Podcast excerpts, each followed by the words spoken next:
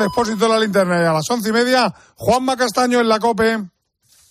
A partir de este momento, Cope te da más. Si quieres escuchar la linterna, puedes hacerlo a través de nuestras emisoras de FM y Onda Media. Y si prefieres oír tiempo de juego, puedes hacerlo a través de nuestras emisoras Cope Más. Y por supuesto, puedes escuchar los dos programas a través de las aplicaciones móviles y también en cope.es.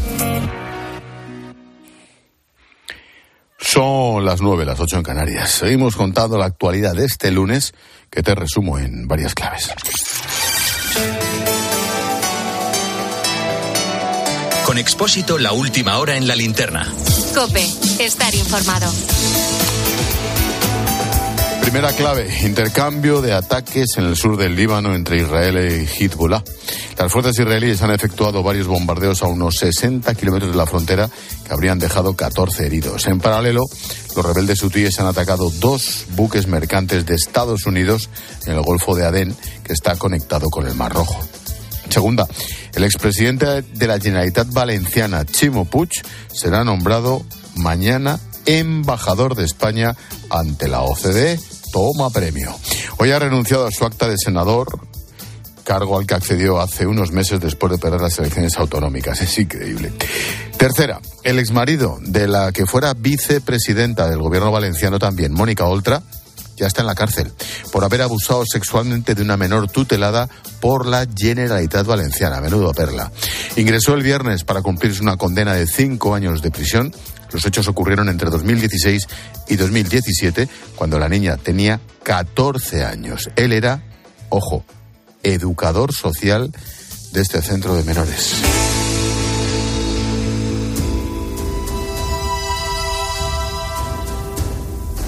Escuchas la linterna.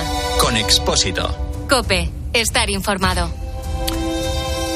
Pasan los días y no deja de impresionar lo que ha pasado en Rusia con la muerte del opositor Alexei Navalny.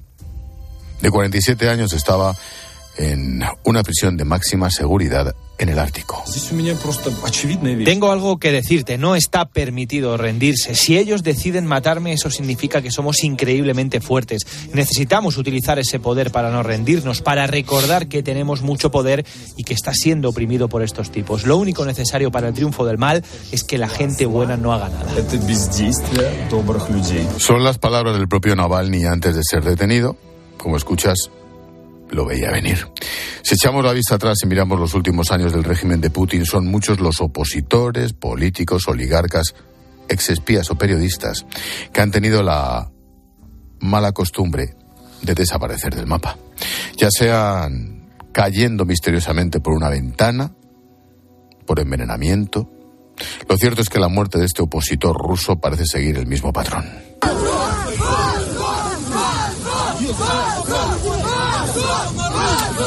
Durante estos días, la policía ha detenido a cientos de rusos que han salido a protestar contra el régimen. Los monumentos y otros memoriales se han llenado de flores y las fuerzas del orden y los activistas del Kremlin las han retirado durante la noche. También en ciudades como Moscú o San Petersburgo se han realizado peregrinaciones para recordar la importancia de Navalny. Un papel que asegura seguirá cumpliendo su viuda Julia. Continuaré el trabajo de Alexei Navalny. Seguiré luchando por nuestro país. Y os pido que me apoyéis, que compartáis no solo el dolor y el dolor interminable que nos ha envuelto y no nos abandonará. Te pido que compartas conmigo la rabia. La rabia, la ira, el odio hacia quienes se atreven a matar nuestro futuro. No es vergonzoso hacer poco, es vergonzoso no hacer nada, es vergonzoso dejarse intimidar.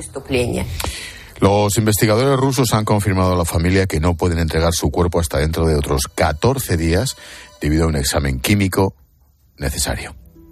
Julia lo tiene muy claro, señala a Putin como único responsable del asesinato de su marido. Quiere justicia y asegura que no descansará hasta que se resuelva el crimen.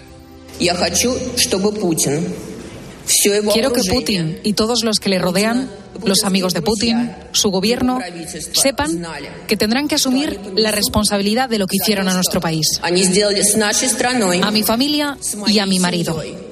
Y este día llegará muy pronto. La noticia ha conmocionado al mundo, han sido muchas las reacciones por parte de líderes internacionales. Aquí en España el Ministerio de Exteriores ha llamado a consultas al embajador ruso Yuri Kilimenko. Desde Estados Unidos, Joe Biden ha responsabilizado a Putin de esta muerte. Zelensky decía esto sobre lo ocurrido con el opositor ruso. Acabamos de saber que Alexei Navalny ha muerto en una prisión rusa. Obviamente fue asesinado por Putin, como miles de otros que han sido atormentados, torturados por culpa de esta persona. A Putin no le importa quién muera mientras conserve su posición. Por eso no debe conservar nada. Debe perderlo todo y tiene que rendir cuentas de lo que ha hecho. La muerte se produce con una deteriorada imagen internacional de Putin a un mes de las elecciones que le confirmarán en el poder otros seis años más, imagínate. El que se oponga cae por la ventana. Todo en un momento en el que Ucrania pierde terreno frente a las tropas rusas.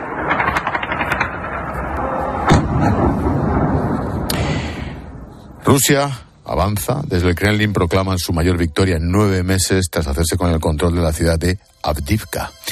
Con todo este panorama y cuando estamos a punto de cumplir dos años de guerra en Ucrania, vamos a hablar de este conflicto, de la situación en Rusia tras la muerte de Navalny.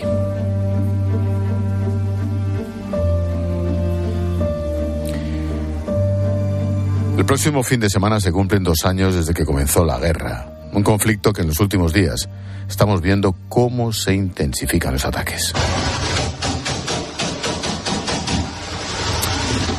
Durante ese tiempo hemos visto la invasión, el intento de invasión de Rusia, la capacidad de los ucranianos para resistir, idas y venidas de ambas tropas en el este del país, en el Donbass. Las últimas victorias en el terreno del ejército ruso arman de moral al régimen. Sinceramente, los soldados que están ahora mismo en la misión la cumplen gracias a un heroísmo sin precedentes. Hay que entender que en la primera línea no tienen una logística adecuada, no han dormido bien durante más de 12 días. La situación pronto será crítica. Tras la caída de Avdivka, uno de los bastiones de Kiev en el Donbass, Kiev ha ordenado reagrupar a sus tropas en sus nuevas líneas defensivas para intentar impedir que Rusia progrese en ese sector del frente. Zelensky achaca estas derrotas a la falta de armamento. Desafortunadamente, mantener a Ucrania en un déficit artificial de armamento, en particular de artillería y capacidades de largo alcance, permite a Putin adaptarse a la intensidad actual de la guerra. Este autodebilitamiento de la democracia con el tiempo socava nuestros resultados conjuntos. Zelensky ha visitado una de las brigadas ucranianas desplegadas cerca de Kupiansk, en la provincia de Kharkov, y también una de las zonas del frente en que Rusia intenta avanzar.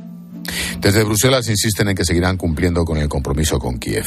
Álvarez es el ministro de Exteriores español. Que sea predecible la entrega de ayuda en todas sus modalidades a Ucrania para defender su soberanía, su integridad territorial a los civiles indefensos. Para ello voy a seguir uniendo mi voz a la de tantos otros dentro de la sala, de eh, los ministros de Asuntos Exteriores, para que la Facilidad Europea para la Paz siga financiando y lo haga de manera constante y coherente. Ucrania lleva desde el pasado año perdiendo la iniciativa en el frente al agotarse los resultados esperados su contraofensiva de verano, mientras que Rusia ataca a lo largo de buena parte del frente aprovechando su superioridad numérica. Guillermo Pulido es analista de la revista Ejércitos. Guillermo, ¿qué tal? Buenas noches. Hola, buenas noches, ¿qué tal? Esta derrota ucraniana en Avdivka, esta retirada, ¿cuánto de importante es? ¿O es mero simbolismo? Tiene un aspecto simbólico, como tú comentas, sobre todo porque Avdivka representaba para Rusia y la gente aquí en el, en, el Donbass una amenaza, desde allí les bombardeaban. Y tiene, eso comentamos, un aspecto meramente simbólico. Más allá estamos en una fase de la guerra en el que es un combate por el mediante el desgaste y por tanto las pérdidas de territorio y más teniendo en cuenta que son muy pocos kilómetros cuadrados, no, no son relevantes. Además, dado el ambiente operativo y la tecnología militar de este conflicto, es muy difícil hacer grandes eh, ofensivas mecanizadas para hacer operaciones de ruptura y sencillamente que yo creo que la importancia de Abdivka, además de lo simbólico, es un síntoma, un síntoma de los problemas que está teniendo Ucrania a la hora de tener suficientes municiones respecto a la gran cantidad de municiones que pueda ser, que decir que tiene a su disposición Rusia por producción nacional, uh lo que recibe, que recibe Corea del Norte, etcétera. O de Irán, por ejemplo. Eh, También. Lo que ha pasado en estos meses, que Moscú ahora se siente vencedora en esta fase de la guerra, es que va ganando a Moscú le renta, por decirlo así, ese, ese desgaste. Eh, por supuesto, es un. Es decir, la guerra de Desgaste no es una guerra de un tipo de combate eh, que haya elegido tanto Ucrania como Rusia, sino que se ha impuesto por sí mismo, dadas las características de la tecnología moderna, en el que se puede detectar desde muy larga distancia las columnas mecanizadas, entonces se pueden destruir con artillería, drones kamikaze, y se lleva una fase de parecida a la Primera Guerra Mundial, en el que el desgaste pues se impone por sí mismo. Entonces, lo que le interesa a Rusia, porque ninguna guerra se gana solamente haciendo operaciones defensivas, sino tienes que atacar para forzar la, a, maniobrar al enemigo y cuando está maniobrando, pues destruirlo. A Rusia probablemente sí le, le rente eh, forzar a que Ucrania, dado que ahora tiene unas reservas de municiones escasas, forzarlas a que la gaste, porque podría darse la situación y es la esperanza de Rusia, o es de suponer que es la esperanza de Rusia, que la capacidad de fabricación de municiones occidental y de entrega por los bloqueos políticos en el legislativo americano eh, no sean suficientes durante los, los últimos meses o a partir de verano eh, para Ucrania y se abre una ventana de oportunidad, en el sentido de que Ucrania tenga tan pocas municiones que Rusia ahí sí pueda hacer eh, decir, avances de cierta importancia y llevar a, Rusia, a Ucrania contra, es decir, contra la espalda y la pared y poner una, una situación límite. La ventana de oportunidad probablemente se cierre para Rusia a lo largo, si, si Ucrania puede aguantar, hasta 2025 pero esa yo creo que es la estrategia de Rusia o debería ser por lo menos. Desde el punto de vista práctico, ¿qué le falta a Zelensky? ¿Qué armamento pide? Pues lo más inmediato, lo que decía en la traducción que poníais hace un instante, eh, municiones de artillería, él hablaba de un hambre ficticia, que hasta cierto punto es verdad, y municiones de artillería para unos pocos kilómetros desde la línea de combate, ¿no? hasta unas pocas docenas, y después municiones de larga distancia para dificultar la logística de, del municionamiento de la artillería rusa. Hay que tener en cuenta que la logística rusa se basa en ferrocarriles, tienen una cantidad de, mm, de camiones limitados para llevar desde las estaciones de ferrocarril hasta la línea del frente. Cuanto más se retrasen las descargas eh, desde, la estación, desde las estaciones de tren eh, hasta el frente, pues hay menos camiones disponibles, o pueden hacer menos viajes y por tanto se podrá disparar menos cantidad de artillería. Ahora lo que están pidiendo son una cantidad importante de misiles ATACAMS para que Rusia tenga que situar estas estaciones no a 50 kilómetros o 70 kilómetros del frente, sino a lo mejor a 200 kilómetros. Y así Rusia, eh, con, una, con la misma logística, teniendo que retrasar eh, sus principales nudos logísticos o ferroviarios, eh, pues disminuya la, decir, la cantidad de artillería disponible efectiva en el frente y, a medida también que si recibe más artillería a Ucrania, pues podrá equilibrar la situación en el, en el frente. De ahí lo que decían de la UDI es un instante. Y después ya cuestiones más avanzadas como F-16, etcétera, ¿no? Pero lo más inmediato, esas dos carencias y defensa antiaérea que también está empezando a escasear. Y una última cuestión, Guillermo. Dos años ya de guerra, esto no tiene perspectiva de acabar esto sí que para rato, ¿no te parece? Sí, a menos que esa ventana de oportunidad para Rusia a partir del verano de este año se materialice y puedan aplastar a las Fuerzas Armadas ucranianas con una gran superioridad de artillería, si Ucrania puede aguantar y se desbloquea la ayuda que viene de Estados Unidos y se pueden eh, conseguir municiones de alguna manera para que Ucrania aguante, entonces esa ventana de oportunidad para Rusia se cerrará, la situación estará un poco más equilibrada y probablemente dure años. Hay que tener en cuenta que las guerras, una vez superan el año y pico de duración, lo normal es que duren unos 10 años de media o más. ¿no? Y esta situación, a menos que haya un desplome político en Ucrania, gane Trump las elecciones y no le dé munición a, a, Ucrania, pues entonces, si las cosas más o menos permanecen igual, la tendencia es que esta guerra sea una guerra de castigo que dure muchos años. Guillermo Pulido, analista de la revista Ejércitos. Gracias, como siempre, por la asesoría, Guillermo. Gracias a ustedes. Hasta la próxima. Moscú tiene que lidiar con otro problema, aunque le importe una higa, ya sabemos. Otro otra muerte que pinta como pinta. Alexei Navalny ha sido asesinado. Su muerte ocurrió el 16 de febrero a las 14.17 hora local, como está escrito en el certificado enviado a su madre. Seguimos esperando el informe oficial de la muerte y exigimos que el cuerpo sea entregado a su familia inmediatamente. Durante más de 300 días ha estado encerrado, los últimos en una cárcel de máxima seguridad en el Ártico, 6 metros cuadrados en el que no había nada más que un taburete, un agujero en el suelo y una cama. Para muchos el anuncio de su muerte era algo que se veía venir. Lo contaba así en Herrera en Cope Elena Bogus, historiadora y socióloga rusa. Había información de que sí, eso va a suceder algún día. Además, si vamos a analizar como en diciembre ya desapareció por tres semanas de la cárcel en las afueras de Vladimir, que es bastante cerca de Moscú, y durante tres semanas nadie sabía dónde está, y de repente apareció detrás del círculo polar, etcétera, donde obviamente ah, estaba mucho más uh, aislado de todos. La muerte de Navalny se ha producido en un momento en el que empezaba a recobrar fuerza su figura de cara a las elecciones presidenciales que se celebrarán dentro de un mes. Es cierto que no tenía ninguna posibilidad, pero su presencia era incómoda y mucho más incómoda para un Putin de cara al futuro. Navalny era el opositor más radical, más fuerte, más valiente de Rusia y ahora, un mes antes de las elecciones, creo que Putin eh, decidió que aún tiene peligro para él. Elena cuenta que es imposible saber lo ocurrido a través de los medios oficiales, no hay transparencia, no existe Navalny en los titulares, ni siquiera en los medios digitales.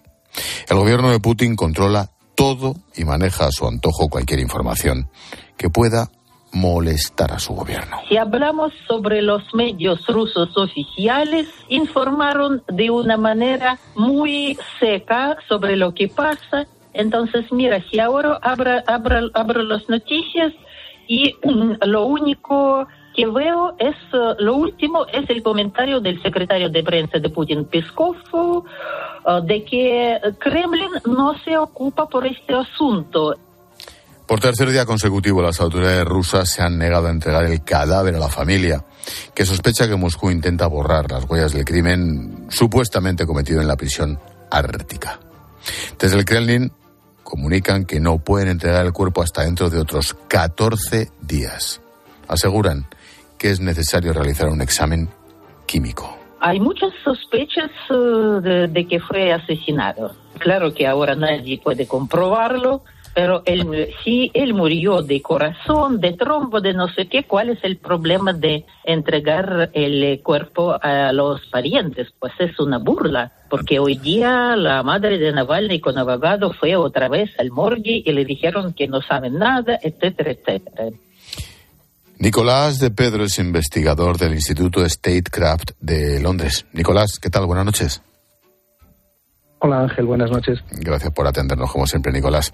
Políticos, periodistas, espías, ser medianamente opositor a Putin, y no te digo un opositor de verdad, estás condenado, ¿no? Sí, eh, desafortunadamente es así, pero en la Rusia de Putin no hay lugar para la disidencia ni para cualquier desafío, por pequeño o grande que sea. El Kremlin cada vez es más autoritario y no permite ninguna ninguna ninguna cuestionamiento, ¿no? Y bueno, eh, la muerte de Navalny, o sea, era previsible en cierta medida, ¿no? Pero no deja de ser, bueno, pues de generar consternación y, estupefacción, ¿no? Eh, por cómo lo han hecho. Pero, pero bueno, es una forma, yo creo que Putin, bueno, eh, es una forma también de, de iniciar la campaña electoral y de, y de hacerse presente también en la, en la conferencia de seguridad de Múnich, donde estaban reunidos todos los ministros exteriores eh, y demás, en fin, la comunidad estratégica euro, euroatlántica, para lanzar un mensaje que tiene que ver con el 2024. O sea, para este año, para, para el Kremlin, es un año de, de cambiar las tornas y de, y de acelerar mucho determinados procesos y veremos muchas cosas que nos helarán el corazón, la verdad. Mm, desde el punto de vista político, ¿Qué significa la muerte de Navalny? ¿Queda alguien?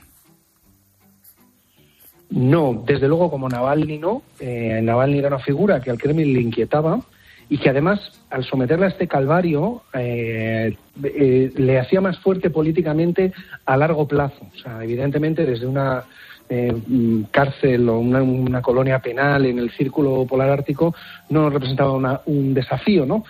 Pero su figura sí que, eh, bueno, a medio y largo plazo, claramente, eh, ese, ese, calvario le, hacía más creíble a ojo de muchos rusos. Navalny ya tenía una capacidad eh, extraordinaria de movilizar gente a lo largo y ancho de Rusia, que, como estaba describiendo esta profesora desde Moscú, es muy difícil porque el entorno, bueno, pues es una es una es un régimen autocrático que no permite ninguna libertad de información y entonces, bueno, pues esto hace que sea muy difícil, ¿no? Pero Navalny había demostrado eh, esta capacidad, ¿no? Utilizando, bueno, el espacio que queda eh, libre en, en, redes sociales sobre todo, ¿no? Y galvanizando, digamos, eh, a, gente cada vez más joven que está cansada, bueno, de, de, haber... Es que mucha hay una generación en Rusia que solo ha conocido a Putin, ¿no? Y que solo, en fin, y que en los próximos 15 años la oferta del Kremlin es que solo van a seguir viendo a Putin. Hemos visto algunas protestas en las principales ciudades de Rusia. Mm, ¿Hay alguna manera de saber, de suponer o algún análisis que hable de la oposición social, aunque estén callados y, lógicamente, no se atrevan? Bueno, esto es muy difícil. Em, es, francamente difícil, ¿no?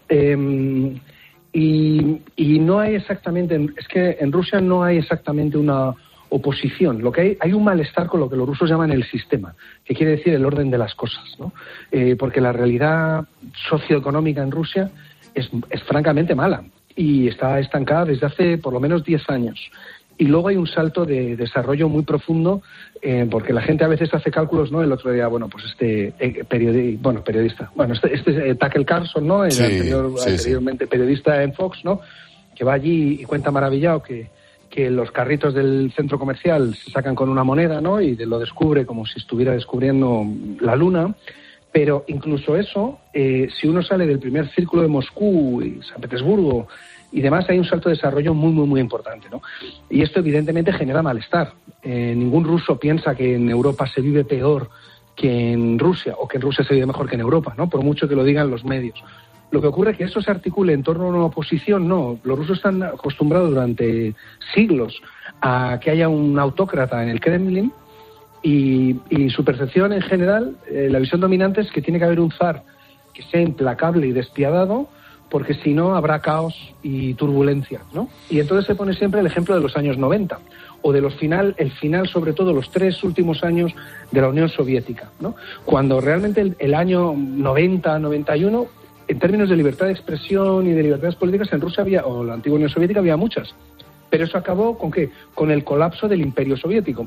Entonces también hay una tendencia a pensar que, que, no es compatible Rusia con ese marco de libertades que podemos tener en Europa, ¿no? Y de, un ambiente de, bueno, pues una civilización mucho más mm, tranquila, ¿no? Eh, o sea, los rusos cuando vienen a Europa o cuando se instalan en Europa, lo que les suele llamar la atención y gustar, aparte del nivel de desarrollo y demás, es que les parece un entorno como muy tranquilo.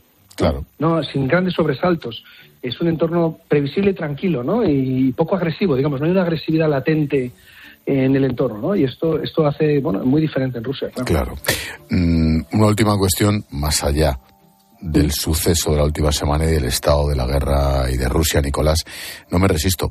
Hace unas semanas, no mucho, eh, un amigo me manda un artículo tuyo en El Mundo por qué Rusia eligió Cataluña. Mira que se ha hablado estos días en el Parlamento Europeo y lo que te rondaré del proceso y la conexión con los espías. Destaco de aquel artículo que estuvimos, España estuvo muy, muy cerca del abismo. ¿Por qué? Bueno, porque yo creo que eh, Rusia estaba eh, influyendo decisivamente los acontecimientos. Eh, una cosa que no se ha entendido bien, yo creo todavía, es que que un enviado, un emisario de Putin se reúna con Puigdemont el día antes de la declaración unilateral e ilegal de independencia, está influyendo en los acontecimientos cuando le dice que Rusia va a ayudar, ¿no? va a respaldar a una eventual república catalana. ¿no? Eso influye en el devenir de los acontecimientos. Y en ese momento, eh, si Puigdemont, en lugar de que bienvenido que fuera así, pero si en lugar de haberse metido en el maletero de un coche y haber huido a Bélgica, se hubiera quedado en la Generalitat haciéndose fuerte, arriando la bandera española y quedándose allí con un grupo de mm, X, ¿no? Unas cuantas decenas de Mossos de escuadra entusiastas con la cuestión de la independencia, que los hay dentro del cuerpo, como también los hay muy leales con, con la integridad y la territorial de la existencia de España. Eso combinado con, mm, no hace falta que sea, como se dice siempre, no un millón de personas, no, con que haya 25.000 personas eh, colapsando el centro de Barcelona, hubiera generado un entorno de imposible gestión. ¿eh? Claro. Eh, muy, muy, muy complicado. ¿Cómo, ¿Cómo se resuelve eso? ¿no? Si eso se, además se replica en una serie de, de ayuntamientos, eh, tanto grandes como pequeños, ¿no? las, de las cuatro capitales, como pequeños núcleos urbanos, ¿cómo se gestiona eso? ¿Cómo se restaura el orden y cómo se restaura el orden constitucional? ¿Con qué instrumentos?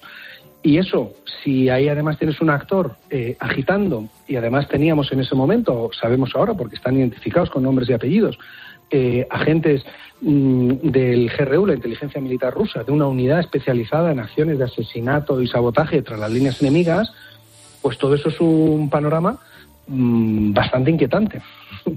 o sea que por suerte no tuvimos esto, pero yo creo, y además, y perdona que me estoy extendiendo, Ángel, que eh, hay una conexión directa del 1 de octubre con el tsunami democrático cuando se intenta, como elemento central, de, uno de los actos centrales de, este denominado Tsunami Democratic, es la, toma por la fuerza del aeropuerto de Barcelona. Porque ahí en, el, en octubre del 17 una de las conclusiones era que sin el control efectivo de algunas infraestructuras críticas no era posible eh, imponer, porque se trata de imponer, eh, un nuevo, bueno, una nueva realidad, ¿no? La existencia de la República Catalana entonces eso, bueno, pues a mí me parece que es estar muy cerca del abismo, mucho más de lo que de lo que hemos llegado a, a, pensar, ¿no? Porque evidentemente también tuvo luego todo un toque, si queremos, un poco berlanguiano, ¿no? Con aquello de la carta de Rajoy, de dígame usted si realmente se ha usted independizado o no. También porque hay una tendencia y que, que, es a pensar que todo se resuelve desde el punto de vista legal, ¿no? Que esto es, es, es, es muy, es muy europeo porque somos legalistas y tenemos una comunidad de derecho, una comunidad jurídica, con todo un entramo jurídico que en, que en última instancia es invisible o no, no lo vemos, pero es lo que permite que la civilización florezca o que todas nuestra, nuestras vidas florezcan, ¿no? Pero, pero otros no operan de esa manera, ¿no? Y, Rusia no opera así. Claro, y estamos hablando de una de espías, pero de verdad aquí, no lo, no lo olvidemos en, en, en nuestro abismo. Nicolás de Pedro, investigador del Instituto Statecraft de Londres, gracias como siempre por la asesoría y únicamente una postdata. A esto les vamos a amnistiar, no te lo pierdas. Gracias, profesor, como siempre. Muchas gracias a ti, Ángel. Esperemos que no. ya verás, cuídate. Adiós. Hoy hemos hablado de la misteriosa muerte de Navalny en la prisión del Ártico, donde estaba encarcelado. Tres días después se desconocen las causas de aquel paseo. Todo apunta al régimen de Putin, claro, que sigue sacando pecho después de que sus tropas en el este de Ucrania sigan avanzando ante un régimen, el de Kiev, que continúa desesperadamente pidiendo ayuda al resto del mundo.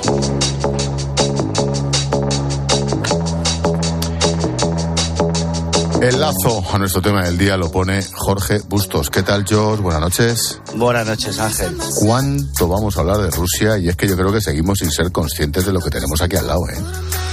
Con muy malas noticias últimamente. Fíjate que ha caído ese bastión de, de Kiev en el Donbass, Adivka, esta ciudad que, bueno, eh, parecía que era la, la, avanzadilla y es una de las victorias militares de Putin más importantes. De hecho, se están reagrupando todas las fuerzas ucranianas para que no progrese por ahí el frente ruso.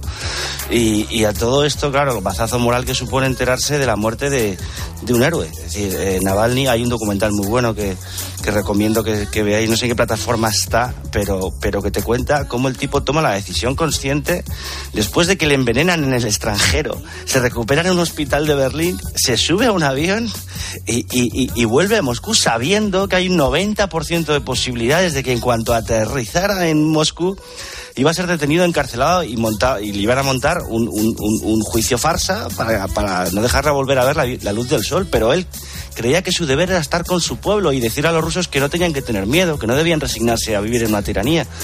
bueno, es un, es un mártir de la democracia, este señor. O sea, el tipo más valiente, yo creo, que ha dado la política europea en, los últimos, las últimas décadas. Y, lo han matado, claro, porque es un símbolo de libertad y además era carismático y era el único que podía hacer sombra al, al, al sátrapa ruso.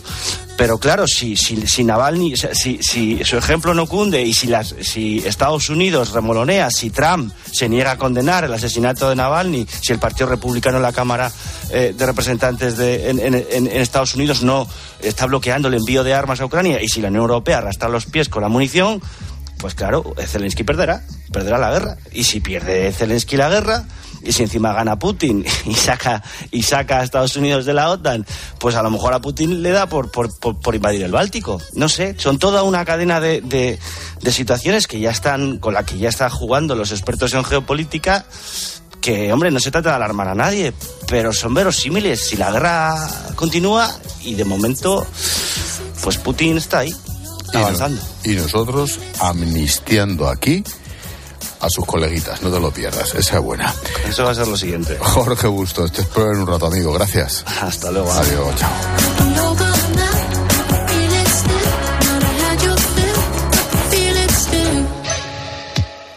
Hola, Palo. Hola, Ángel. Mensajito de mutua. Sí, ese compañero que tiene todos los seguros en la misma compañía, el de hogar, el de auto, el de moto, y aún así le suben el precio de todos. Bueno, le puedes decir tranquilamente que por suerte hay una solución, que se vaya a la mutua con cualquiera de los seguros, que le van a bajar el precio sea cual sea. Hay un teléfono, el 91 555 5555. Ya sabes, te lo digo, te lo cuento. Vete a la mutua, condiciones en mutua.es. Escribe a Ángel Expósito en Twitter en arroba expósito cope y en arroba linterna cope, en facebook.com barra la linterna o mándanos un mensaje de voz al 654 45 55.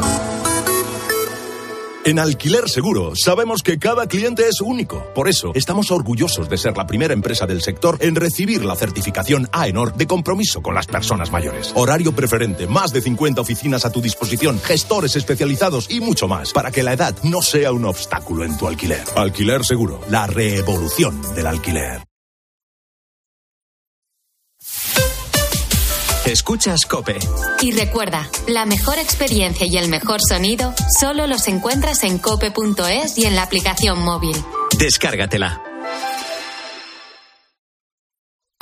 Qué tomates. Tomates rosa de la reina. ¡Qué pintaza! Pero si no son rojos, son rosas. Claro. ¿Has visto qué grandes? Para toda la familia. ¿Son nuevos? ¿Qué va? Son tomates antiguos. Buenísimos. Ya. ¿Y son de...? De Motril, Granada. Tomates rosa de la reina. De Hortícola Guadalfeo. Los especialistas en tomates. Comparte la sorpresa. Comparte el sabor. Quiero explorar sin importarme cuando volver el exterior.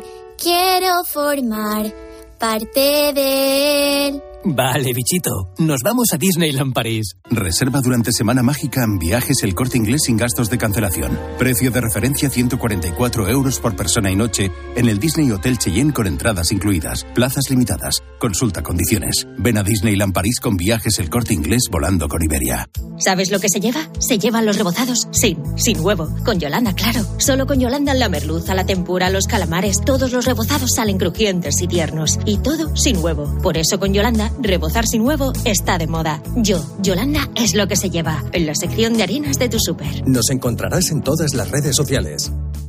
Si entras en cope.es tienes la radio en directo, contenidos exclusivos y todos los programas de Cope para escucharlos cuando quieras. El tobillo de Budimir después del penalti no pitado a Osasuna. No, no, que no vuelta. Nosotros podemos ser árbitros, bomberos, periodistas o médicos, pero tenemos ojos y lengua para opinar. Entra ya en cope.es.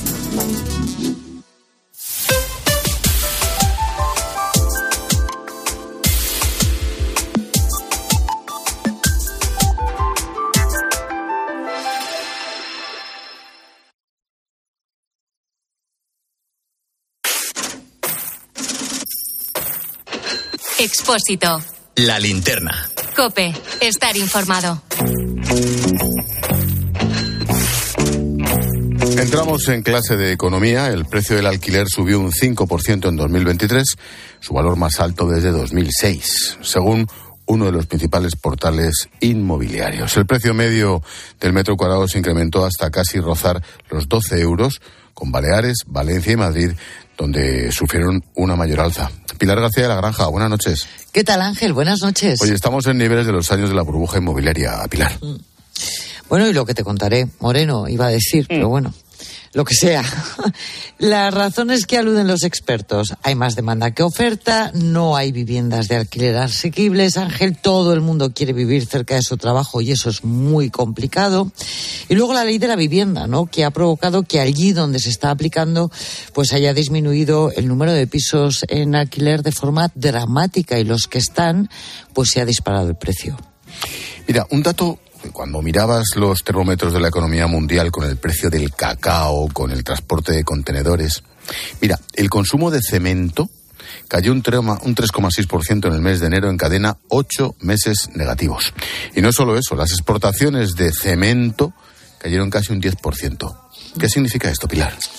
Bueno, tú lo has dicho, ¿no? España fue una potencia cementera cuyo principal negocio eh, es básicamente dos, ¿no? La obra pública, las infraestructuras, los puentes em, eh, y, y, la, obra privada, ¿no? La vivienda.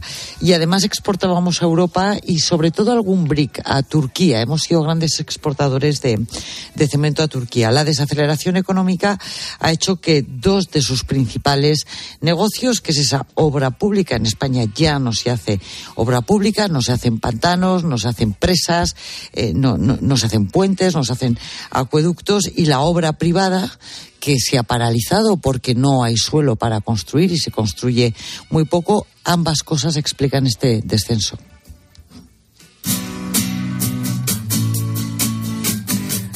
A vueltas con el campo, con las protestas de agricultores, ganaderos. España es una de las grandes potencias ganaderas de la Unión Europea.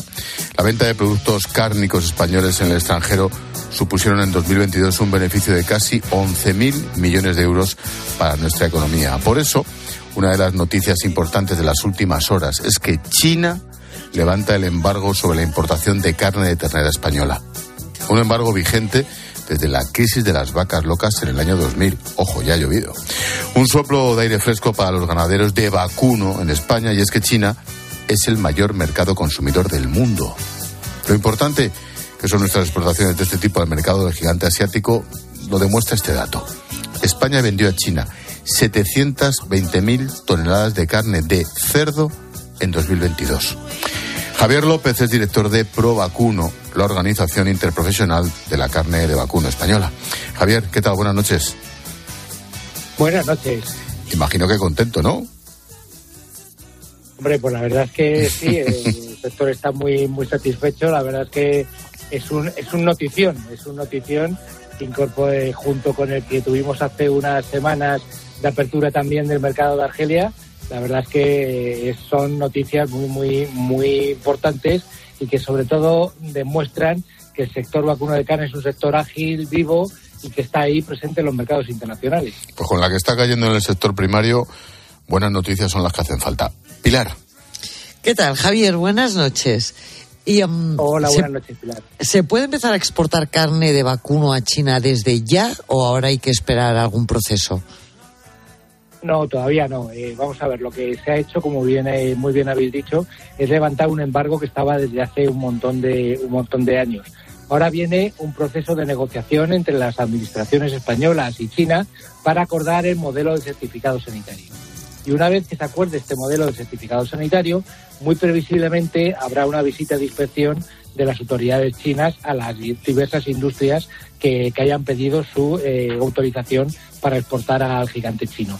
La verdad es que eh, es un proceso complejo, es un proceso eh, bueno que, que, no es inmediato, pero la apertura o, o el levantamiento de este embargo eh, quizás sea el pistoletazo de salida ya real. Ya empezamos a ver la luz al final del túnel. Mm, ¿Por qué este veto? Porque tengo entendido que, Javier, que había otros países que sí comerciaban ya con China carne de vacuno. Bueno, realmente fue un veto a toda la Unión Europea.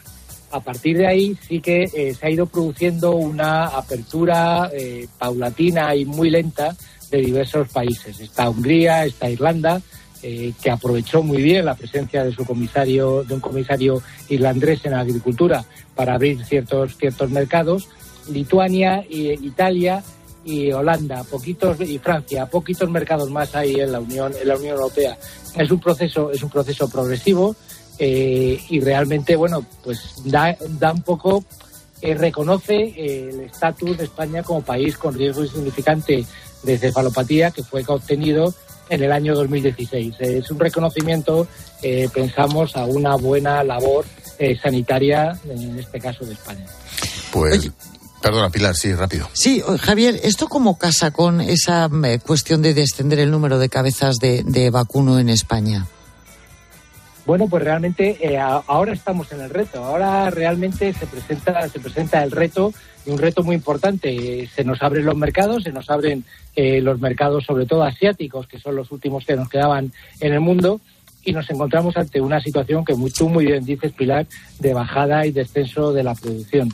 Es quizás en estos momentos en las que, en las que deberíamos demandar eh, a nuestra administración una reflexión, una reflexión yo creo muy importante a nivel sectorial de qué hacemos con nuestro sector, porque tenemos el potencial, tenemos la superficie, tenemos eh, el motor, que en este caso son nuestras vacas nodrizas, productoras de terneros.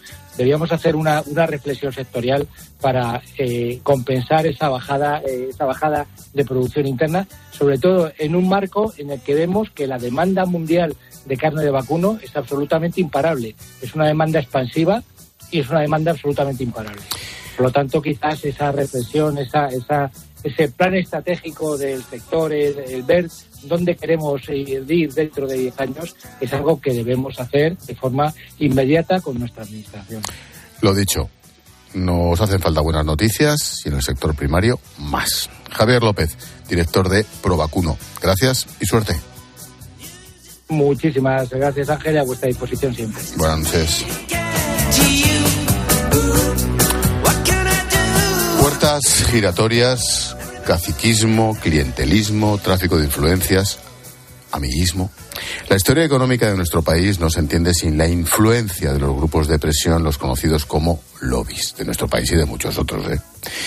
El colega Carlos Sánchez desentraña en su nuevo libro Capitalismo de amiguetes las peripecias de la aristocracia económica española para tratar de obligar al poder y someterlo.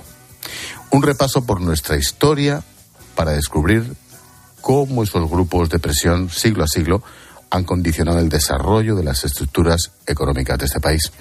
Carlos, ¿qué tal? Buenas noches. ¿Qué tal? Muy bien, encantado de volver a este estudio que tanto decir. cariño me ha dado siempre la Eso, cadena COPE. eso te iba a decir. Aquí te has tirado unos cuantos años hablando Pero de economía en la etapa de Juan Pablo, claro que sí. Efectivamente. Claro que sí. Capitalismo de amiguetes, edita Harper Collins. Mm, ¿Es un libro molesto? No, porque nos debería molestar en nuestro pasado reciente, quiere decir, no hablo prácticamente de las situaciones de los últimos años, porque ya hice dos libros anteriores donde retrataba un poco lo que había sido los excesos de, de la burbuja inmobiliaria y quería centrarme un poco en saber las causas. Yo creo que en España generalmente analizaron muy bien las consecuencias de las cosas, pero poco las causas. Y este Ujú. libro lo que intenta es eh, pues entender un poco el por qué llegamos a la corrupción política en los años 90 o en los años 2000, eh, a los excesos financieros, a los excesos de burbuja inmobiliaria. Eso es lo que intenta explicar, el cómo las malas decisiones de los gobiernos están condicionadas por grupos de presión muy, de presión muy potentes. Mm, Dice el subtítulo, los, los libros me llaman más la atención por los subtítulos que por los títulos. Cómo las élites han manipulado el poder político. ¿Esto es corrupción? ¿Es corrupción o puede llegar a ser corrupción? Yo creo que los lobbies tienen normalmente mala prensa. Bueno, acabamos de ver un caso eh, muy reciente, ¿no? De que un exministro intentó fichar por un, por un lobby, por un grupo de presión y al final tuvo que salir eh, y rechazar el, eh, el nombramiento, rechazar, digamos, el puesto de trabajo. Yo creo que los lobbies son legítimos absolutamente en cualquier sociedad democrática. Lo que tienen que ser es transparentes. Ilegales. Ilegales. Y ahí falta una buena legislación, o por lo menos una legislación. Ni siquiera tenemos ni buena ni No tenemos legislación sobre lobbies, mientras en la mayoría de los países europeos existe y, por supuesto, en Bruselas o en el Parlamento Europeo en Estrasburgo. Lo que tenemos que ver es si realmente el Congreso de los Diputados en algunas ocasiones se ha convertido en un lobby no para defender los intereses generales, sino los intereses particulares. Y yo creo que lo que diferencia eh, el lobismo, los grupos de presión en España respecto a otros países europeos es la capacidad de presión de algunos territorios. El lobby ha tenido un componente territorial muy, muy importante en las últimas décadas. No solamente, digamos, de manera más reciente, que todo el mundo puede pensar en, en ello, sino ocurrió durante el franquismo, ocurrió durante la dictadura de Primo de Rivera y ocurrió durante la restauración. Eh, la presencia de los lobbies en el Congreso de los Diputados yo creo que es lo que más preocupante desde el punto de vista del país. Interesante, Pilar. ¿Qué tal, Carlos? Buenas ¿Qué tal, noches. Pilar? Oye, me, me, me encanta, me encanta la, la idea del libro, ¿no? O sea, por puntualizar, eh, Garzón no se ha ido a trabajar a, a la consultora de, de Pepe Blanco por las declaraciones que había hecho antes Garzón eh, por el partido político en el que militaba, no, no porque no pueda irse a trabajar a esa consultora o cualquier otra, ¿no? Me hablo del, del exministro. Pero a mí sí que me parece muy interesante eso de que en España no hay ni transparencia ni legislación. ¿Tú a qué, es- eso a qué se lo achacas? Yo creo que, que tenemos un déficit de cultura financiera desde hace muchos años eh, y eso está muy identificado A todos por los niveles, especia- a todos los niveles. Eh, porque en España, desgraciadamente, y en el libro yo he hecho una investigación, creo que bastante eh, en profundidad, eh, cuál es la composición de los diputados en la España del siglo XX e incluso, desgraciadamente, todavía en el siglo XXI y no digo nada en el siglo XIX. Es decir, la mayoría de los diputados no tenían formación económica, no tenían formación eh, científica, no tenían formación técnica, no eran arquitectos, es decir, en la mayoría eran abogados. Eh, y entonces ha generado una cultura de la legislación, yo creo, muy preocupante. ¿Y por qué eran abogados? Porque estaban muy cerca del poder y sobre todo del boletín oficial del Estado o de otros diarios oficiales. Eh, y desgraciadamente en la historia de España ha habido muy pocos economistas. De hecho, la famosa frase que hace eh, Ortega eh, al principio de la Segunda República, en el 31, dice, traigan a los mejores economistas para resolver los problemas de este país. No vinieron. Y, ahí, y ya sabemos lo que pasó. y, luego, y luego estamos como estamos. Carlos Sánchez nos está presentando Capitalismo de Amiguetes, su nuevo libro. Lo edita Harper Collins. Carlos, mm, ¿repetimos los errores del pasado? Lo digo porque te ha retrotraído al siglo pasado, a Ortega, ni que decir tiene el franquismo, al Congreso de los Diputados hoy. ¿No, Uno- apre- ¿no aprendemos? Unos sí, otros no. Yo creo que hemos aprendido, sobre todo de la mano de la Unión Europea. Lo que, digamos, ha cambiado la historia de España, eh, que ha sido la mejor noticia que hemos tenido probablemente en varios siglos, es que en el año 1986 entramos en la Unión Europea. Y en la OTAN, si me Y permite, va de la mano, ¿eh? Va de la mano. No, eh, eh, de hecho, era una de las sí, condiciones. sí, sí, duda. entramos en la Unión Europea siempre que hubiéramos abrazado. El Partido Socialista renuncia Sin a duda. estar fuera de la OTAN porque sabe que no podría entrar a la Unión Europea si no era también estar en, eh, en la OTAN. Yo creo que, que desde el año 86 se han creado organismos fiscalizadores, organismos, digamos, contrapoderes contra los poderes fácticos que han permitido que sea una sociedad mucho más democrática. Eh, yo siempre recuerdo eh, que, que es que la CNMV, la Comisión Nacional de los Mercados de Valores o la Comisión Nacional de los Mercados de la Competencia no tienen más de 30, 35 años, cosa que es impensable en otros países. Es decir, en Estados Unidos son del siglo pasado, en Inglaterra, en Francia, en todos los países había organismos fiscalizadores. En España no los ha habido. Y eso yo creo que en eso hemos aprendido mucho. Eh, eh, Carlos, durante el franquismo, bueno, durante todas las dictaduras, ¿no? Hay capitalismo de amiguetes porque al final es quien está más cerca del poder. Pero ahora estamos, y, y estábamos acostumbrados a que en las democracias, eh, y tú acabas de nombrar algunas, efectivamente hay grupos establecidos, los famosos lobbies, que intentan defender sus intereses. Pero ¿qué es lo que pasa en las democracias liberales? Por ejemplo, hablaba antes de nueve a nueve y media eh, Ángel de Rusia, ¿no? La situación de los oligarcas en, en Rusia con Putin, en una, se supone que democracia que ha derivado en una democracia iliberal. ¿Y qué es lo que podemos estar viendo ahora mismo en España cuando haces un repaso de todas las empresas públicas? Bueno, todos los sistemas políticos, eh, democracia y, por supuesto, mucho más en dictaduras, tienden a protegerse a través de crear eh, socios, de crear grupos de élite muy cercanos al poder. Esto ocurrió, bueno, estoy pensando en, el padre, digamos, de los conservadores españoles. Cánovas es el que recupera el concierto económico vasco después de tres guerras carlistas. Cánovas, porque necesitaba la burguesía vasca. Eh, la dictadura de Primo Rivera a quien necesita es a Cambó y a los industriales eh, catalanes. Y hay un, bueno, le hacen ministro de Hacienda y es un hombre clave en toda la dictadura de Primo Rivera. Eh, Franco eh, necesitaba a los industriales vascos y catalanes sobre todo. Y la industria textil estuvo muy protegida durante la dictadura y nadie protestaba porque eh, Franco necesitaba a los industriales y los industriales necesitaban a Franco. E incluso en democracia, cuando llega Felipe González en 1982 eh, al poder, se tiene que apoyar en grupos como la famosa APD, la Asociación para el Progreso de la Dirección, con miembros del antiguo franquismo, que son gente, digamos, mucho más modernizada, que tienen formalmente, están, tienen una posición intelectual muy potente y, los necesita. Es decir, todos los gobiernos siempre necesitan tener grupos de apoyo en los empresarios. Y lo que diferencia una democracia liberal y una iliberal es precisamente es la transparencia.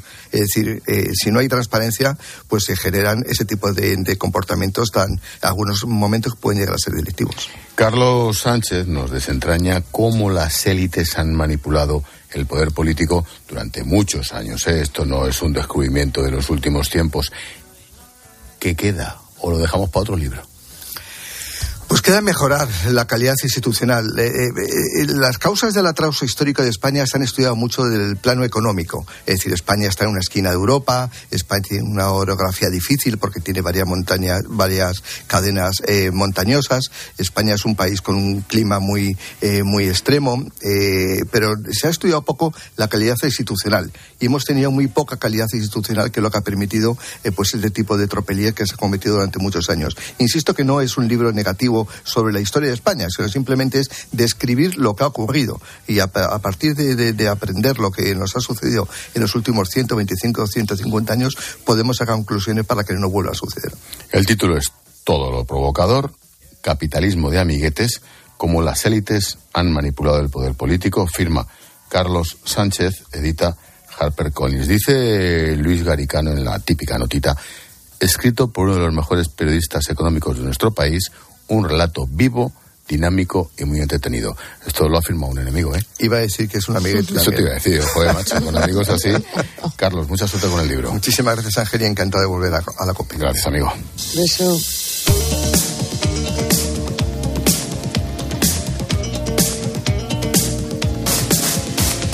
El ministro de Agricultura, Luis Planas, se ha reunido hoy con los distintos consejeros autonómicos para dar solución a los problemas de agricultores y ganaderos.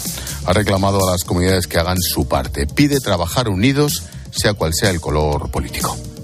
Las comunidades autónomas son gobierno, ¿eh? gobierno y por tanto tienen que dar también respuesta a las organizaciones agrarias.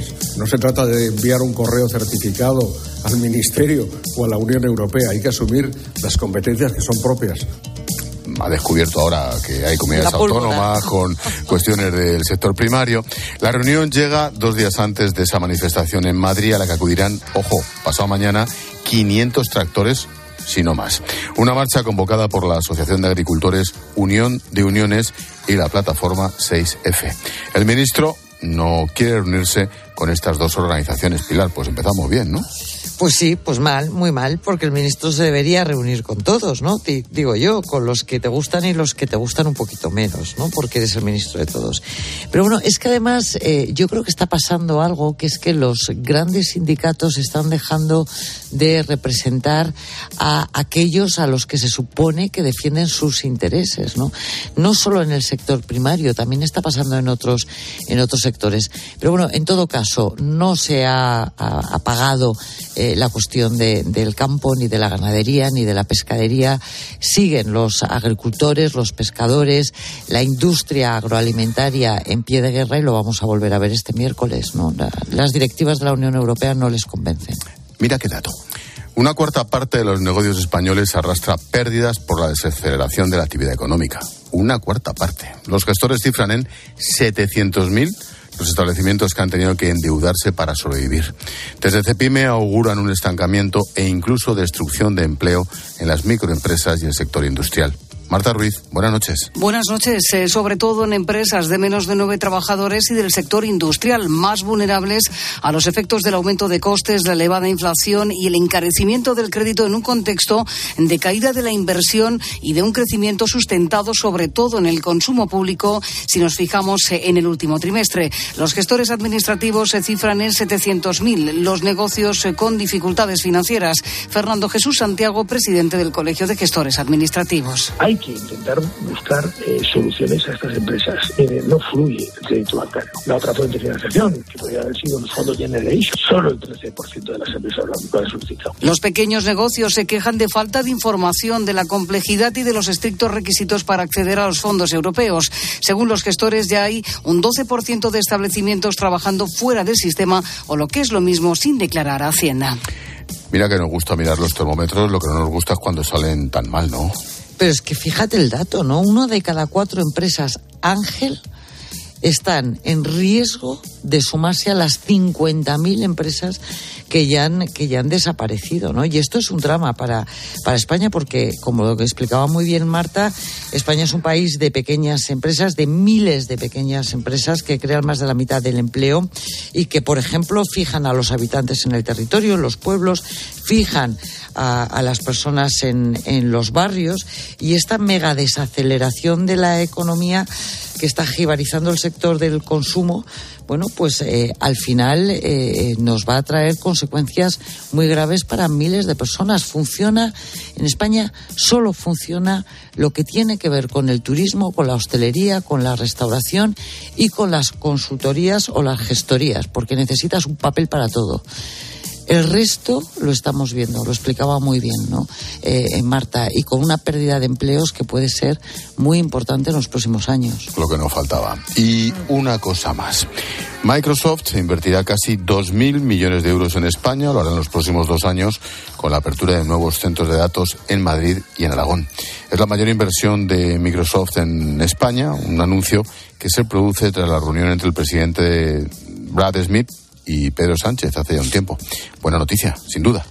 Bueno, bueno, es estupenda, ¿no? Porque es tecnología, son trabajos bien remunerados, especializados y además en dos zonas eh, muy interesantes, ¿no? Que es la zona centro Madrid y Aragón para, dar servicio al noreste español. Todo lo que sea que multinacionales apuesten por crear centros de trabajo, o sea, no solo por vendernos sus productos o sus licencias, sino por crear centros de trabajo, implica desarrollo, implica crecimiento, implica riqueza. Pues, pues mañana más. La verdad es que con la que está cayendo, que alguien invierta y que cree trabajo, que cree empleo y demás, pues oye, pero yo sigo flipando con lo de Luis Planas, ¿eh? Bueno, esta tarde está el presidente de Microsoft con, con, con Pedro Sánchez de Moncloa. Bueno, lo de Luis Planas veremos, ¿no? La verdad es que lo tiene, lo tiene complicado porque son directivas europeas, pero es no hay que es que olvidar es que las como si se hubiera caído del guindo ahora mismo. Claro, pero las directivas europeas las ha propuesto muchas de ellas España, el gobierno español las ha apoyado, eh, las ha defendido. Entonces, claro, ahora está en una situación muy incómoda. Pues es lo que tenemos en un sector más que fundamental. Ojo, y que tienen razón. Pilarín, que mañana más en clase de economía. Hasta mañana, un besito. Adiós, chao, chao. Chao, chao.